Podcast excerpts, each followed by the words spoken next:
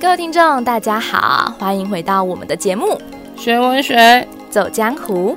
我是刺客，刺穿文学真面目。大家好，我是游侠，游出文学的美好时光。各位听众，大家好，今天我们要为大家介绍的是疗愈身心的秘籍——李白的《宣州谢眺楼饯别校书熟云》。讲到李白，我想各位听众应该从小到大就读过很多他的诗句。我们大家都是从床前明月光到低头吃便当开始长大的吼。那所以李白字太白啊，然后青年居士，这应该都是大家耳熟能详的东西了。那呃，他是一个游侠哦，他就是一个任侠好义的人，然后呃，这个。呃，很为这个又号称剑侠，说他其实有一些有一部电影曾经拍过李白的这个剑侠的一个风范哦，所以其实他也算是一个侠客型的人物哦。然后呢，后自然又称他为谪仙人，这个看起来真的是一个非常优秀人，文章写得好，然后呢武功也不错，那太棒了。然后玄宗又喜欢他，就召见他为供奉翰林。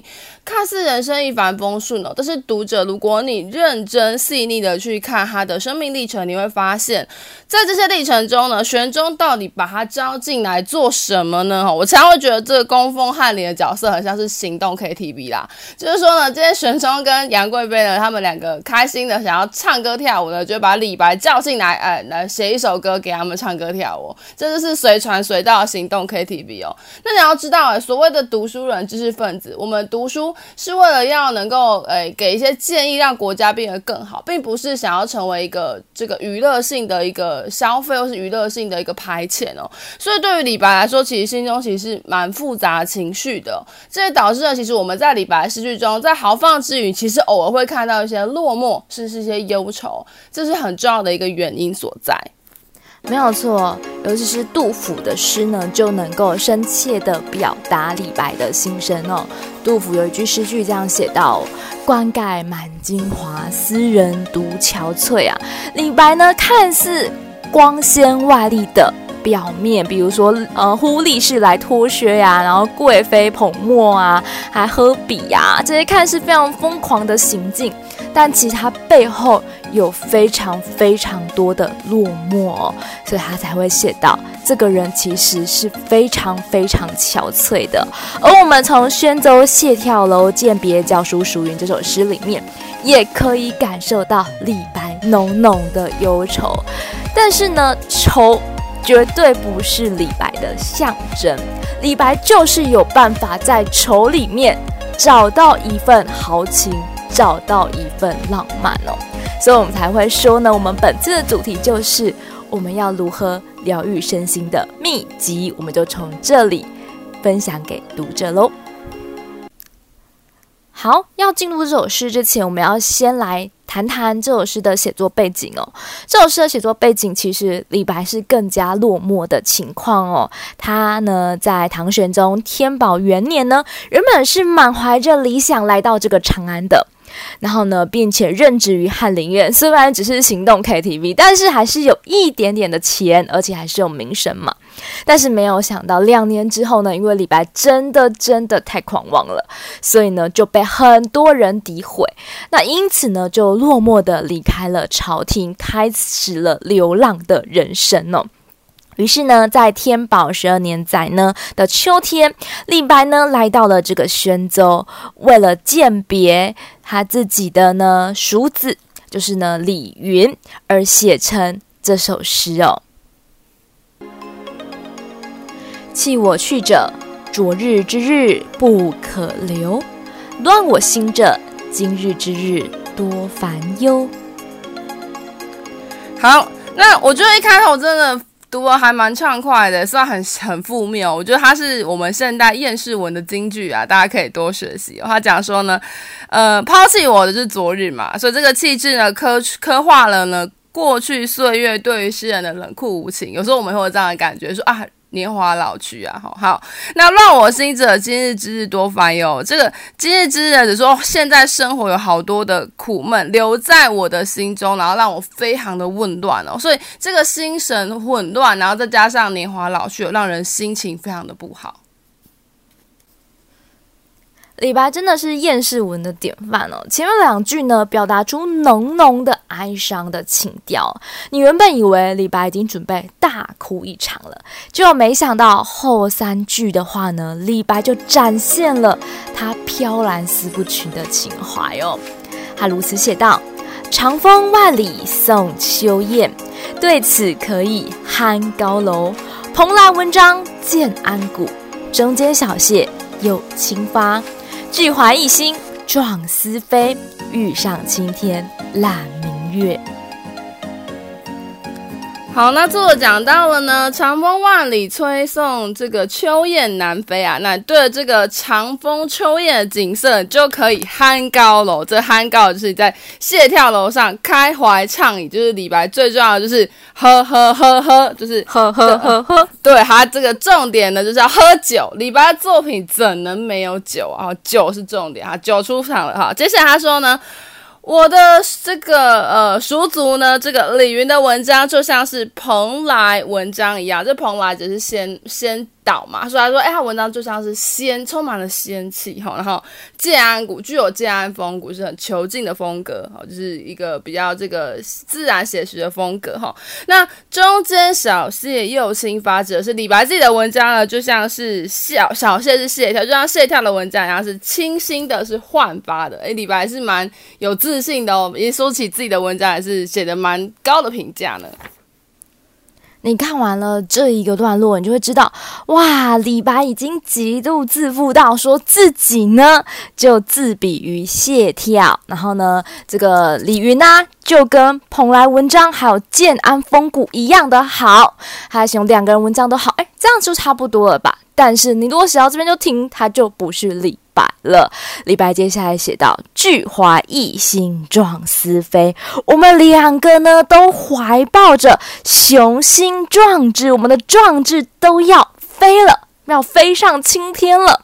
然后接下来就写到了“欲上青天揽明月”，我们的壮志大到怎样呢？就像我们要飞上青天一样，我们要揽住明月哦。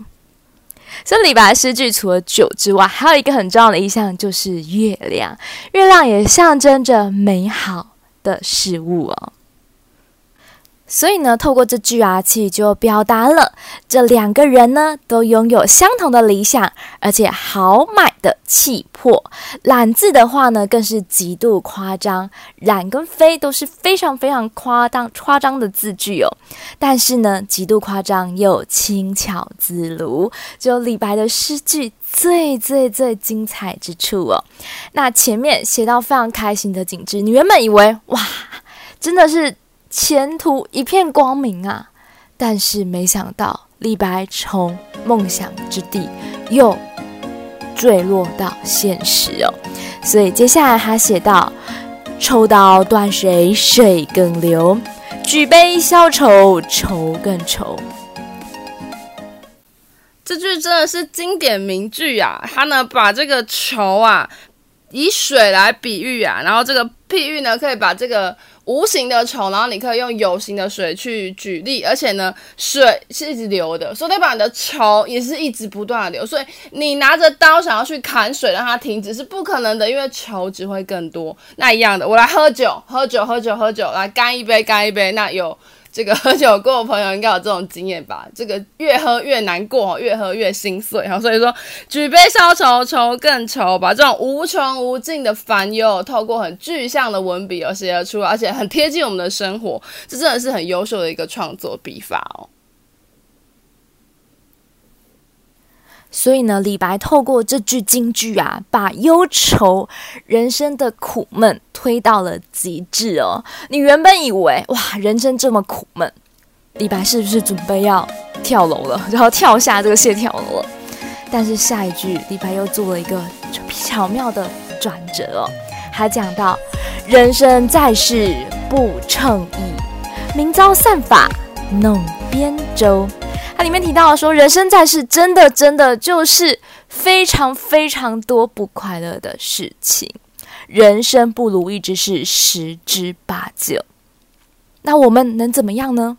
我们什么都不用做，我们就明天早上披头散发，我们就去弄扁舟吧。扁舟指的是小船，我们就划着小船远离是非，我们就可以获得逍遥了。好，这就是李白人生疗愈的秘籍，就是我们在是非之中，所以我们当然就非常非常的难过，非常容易沮丧。那不如我们就跳脱是非，我们回归自然，自然而然就可以在里面找寻到生命的逍遥自在。我相信各位听众啊，只听我们讲解一定不过瘾。李白呢，这首古诗要吟诵，才真的能够掌握它的精髓哦。所以今天我们节目的最后，就邀请到了善化高中的学生来为我们吟唱这首诗，欢迎。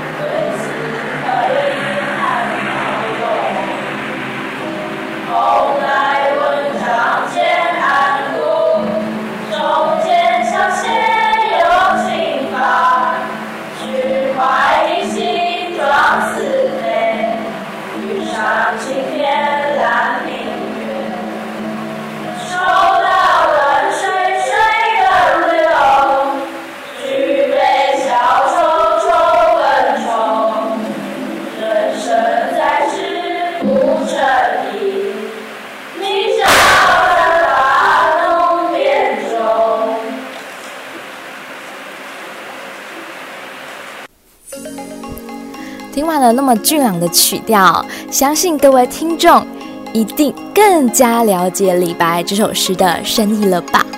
那也许在未来的道路上，我们不一定能够一帆风顺，也许会遭遇一些不顺遂的事情。那不妨大家就可以打开这首诗来读一读，相信一定能够消除你内心的烦忧的，或者是。你可以吟唱一下这首诗的曲调，让我们一同明朝散法弄扁舟吧。那我们今天的节目就到此为止。学文学，走江湖，我们下次见，拜拜。